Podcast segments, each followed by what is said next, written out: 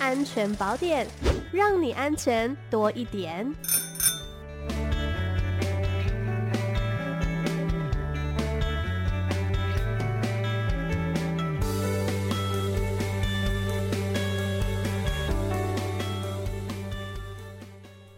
好，我们今天的安全宝典单元邀请到的是云林县警察局妇幼警察队侦查员张朝顺侦查员，您好。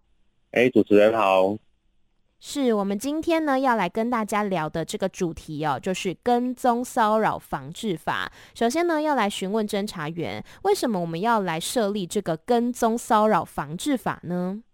哦，是的哦，平常啊，在我们日常生活中啊，偶尔会听到或遇到我们身边的朋友被这个爱慕追求者跟追的情况，呃，会从上班上课地点一路跟踪到回家，呃，甚至还有的跟踪骚扰行为会透过简讯啊、无声电话大量轰炸，传哦传递一些让人不愉快的讯息。嗯，那过去这过去这些情形哦，除非行为它要符合恐吓罪、强制罪、诽谤或公然侮辱罪。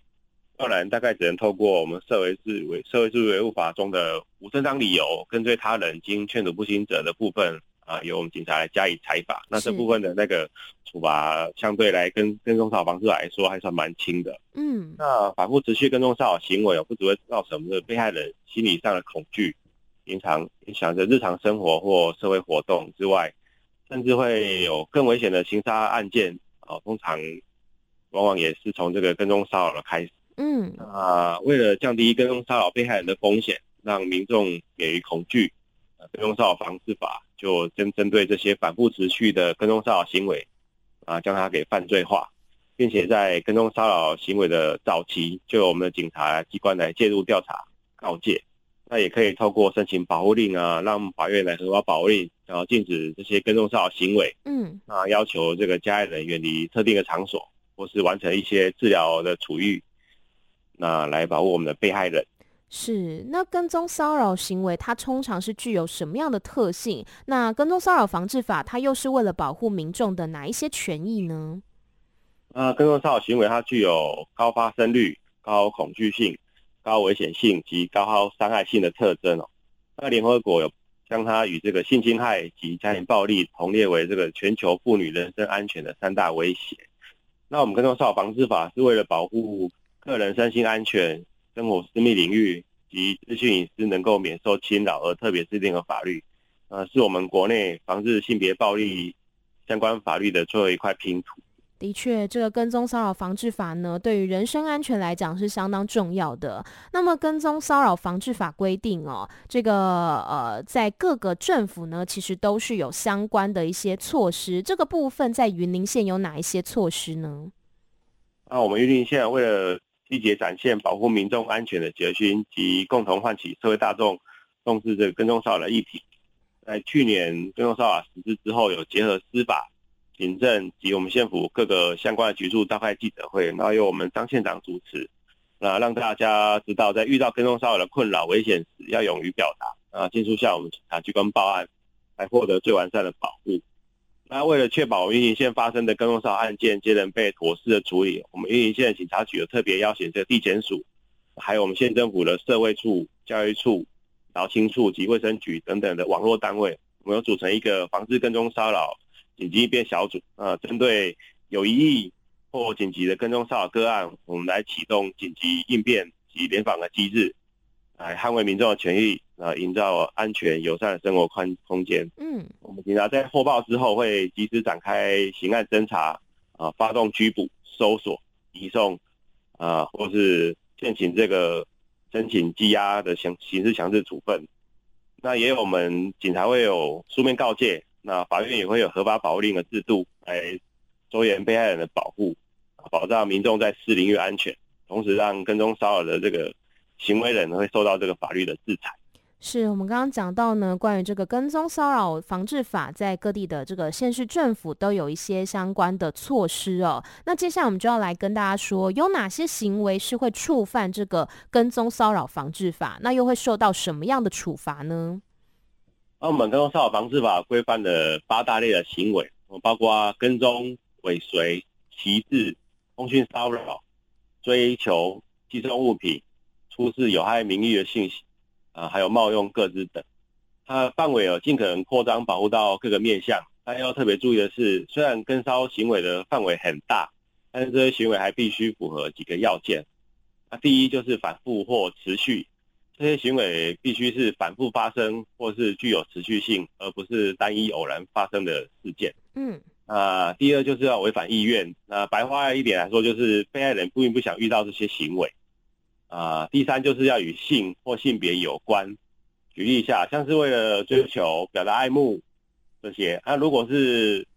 呃记者基于报答目的而和性别性或性别无关的跟追行为，好，并没有包括在内，那还是要回到我们社会事实维护法的跟追规定。啊，另外，如果被害人遭受跟这个性或性别有关的跟踪骚扰行为时，那加害人除了对被害人有跟踪骚扰行为，啊，另外还跑去对这个跟踪骚扰这个被害人的家人时。哦，即便他家人对，呃，应该怎么说？家人对这个被害人的家人并没有性有性别相关的行为，因为他只是要追求这个被害人，嗯、对啊，因而去骚扰他的家人，嗯，这也是我们跟踪骚扰防治法禁止的跟踪骚扰行为，是，哦，这还蛮特别的，嗯哼。那第四就是要使这个被害人心生畏怖，足以影响他日常生活或社会活动。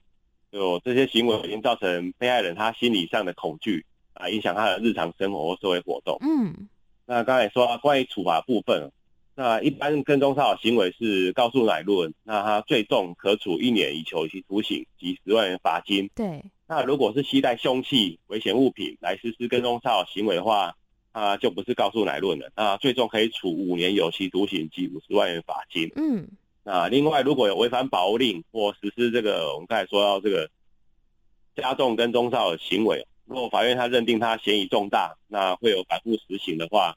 可以进行这个预防性的羁押。嗯，了解。那如果说民众呢，他遭遇到这个被跟踪骚扰的行为，那向警察来求助的时候，警方后续会有什么样的因应作为或是措施呢？